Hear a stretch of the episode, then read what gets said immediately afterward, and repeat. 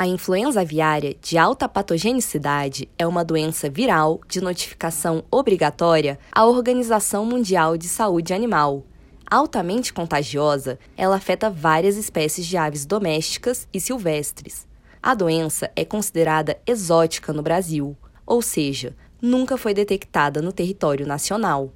Desde outubro de 2022, países vizinhos do Brasil têm reportado surtos de influenza aviária em aves domésticas e silvestres. O Ministério da Agricultura e Pecuária e os serviços veterinários federal e dos estados estão em constante alerta. As ações de vigilância foram intensificadas pelo Serviço Veterinário Oficial e pelos órgãos ambientais, e as recomendações sobre as medidas de biosseguridade nas granjas foram reforçadas pelos produtores. Lembre-se, a notificação de casos suspeitos deve ser imediata.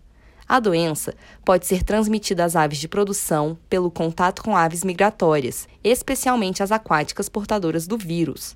O contato direto com secreções de aves infectadas, especialmente fezes e secreções respiratórias, são formas de contágio da doença, que ainda pode ser transmitida pela água contaminada ou carcaça de animais mortos.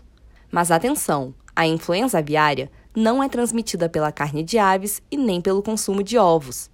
Caso identifique aves silvestres ou domésticas doentes ou alta mortalidade desses animais, informe a unidade veterinária mais próxima.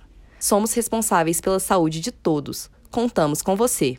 Ministério da Agricultura e Pecuária, Brasil, União e Reconstrução, Governo Federal.